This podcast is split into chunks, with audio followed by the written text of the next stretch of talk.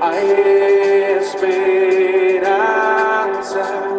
almas.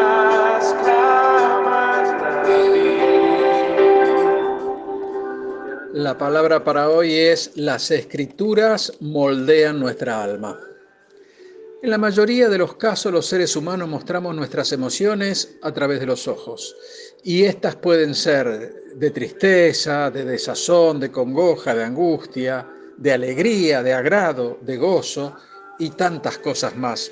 Y podemos decir, sin temor a equivocarnos, que los mismos son las puertas que dan acceso a nuestra alma.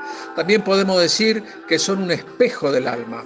Igualmente, las Sagradas Escrituras nos muestran nuestra condición, la pasada, la presente y la futura. Y será a través de nuestros ojos espirituales que podremos alcanzar todas las cosas que las Escrituras nos prometen y de esta forma dejar a las mismas que moldeen nuestra alma.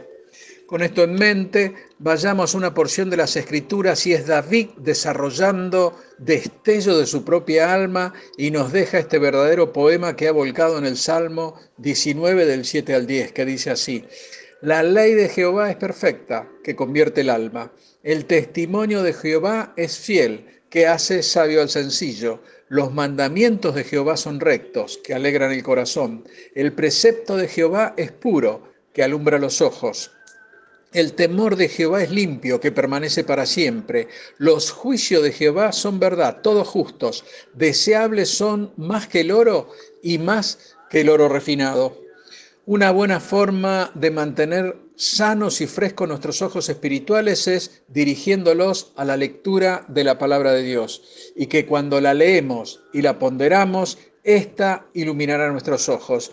Y si tenemos una vida vibrante en Cristo y obedecemos su palabra, será realidad en nosotros lo que el salmista afirma en el Salmo 119, 18, que dice, abre mis ojos y miraré las maravillas de tu ley. Y si nos centramos en el texto base del presente devocional, Salmo 19 del 7 al 10, podremos observar que la palabra de Dios es perfecta, fiel, recta, pura, limpia, es verdad y es justa, y que además convierte el alma, hace sabio al sencillo, alegra el corazón, alumbra los ojos y que permanece para siempre. Siempre decimos que la Biblia es el manual de procedimientos del cristiano, es decir, que aquel que ya le ha entregado su corazón a Jesús y lo ha puesto como Señor y Salvador de su vida, tiene un camino por recorrer y él mismo ya está demarcado en las Escrituras. Y esto es así porque Dios mismo así lo ha establecido. Él, como el hacedor de la vida, nos ha dejado reglas de vida por seguir. Y nosotros sabemos que la ley del Señor es perfecta y además completa. Y esto significa que cubre todas todas nuestras necesidades. La misma no se queda corta ni necesita absolutamente nada, nada más. Y podríamos preguntarnos, pero ¿por qué la ley de Dios es perfecta? Simplemente porque convierte el alma. Es decir, la Biblia transforma al ser humano de manera total. Y esto para la gloria de Dios.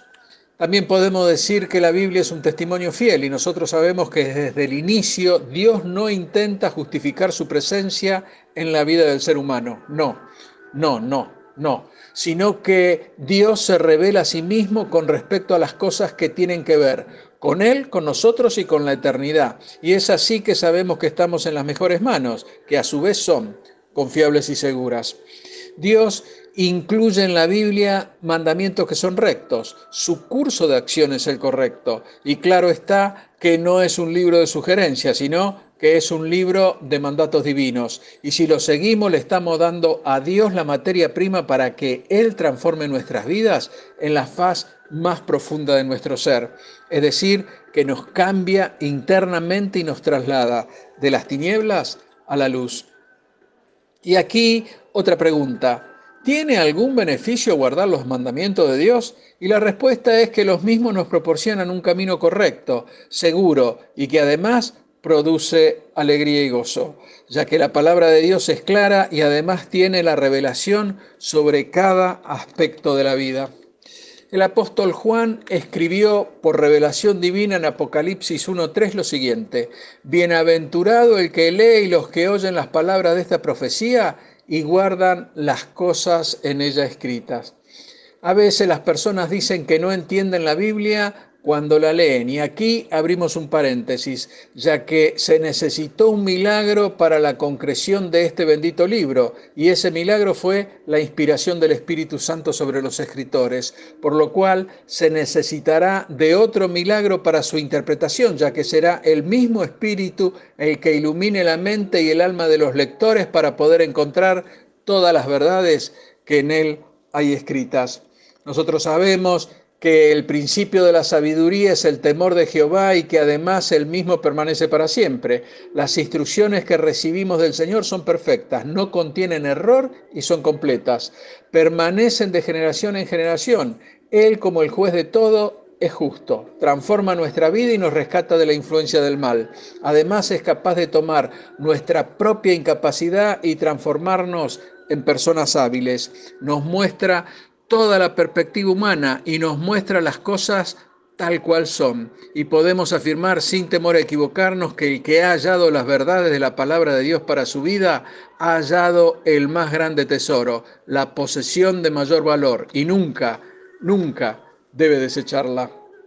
Hermano, Tú no puedes discernir tus propios errores y tampoco puedes cambiar tu corazón por ti mismo. Ninguno de nosotros puede. Necesitamos la revelación del Espíritu Santo sobre lo que la palabra de Dios quiere hacer en nuestra vida. Y es aquí donde decimos que la Biblia es nuestra mayor recompensa y además es suficiente para todas nuestras necesidades. Dios te bendice. Amén.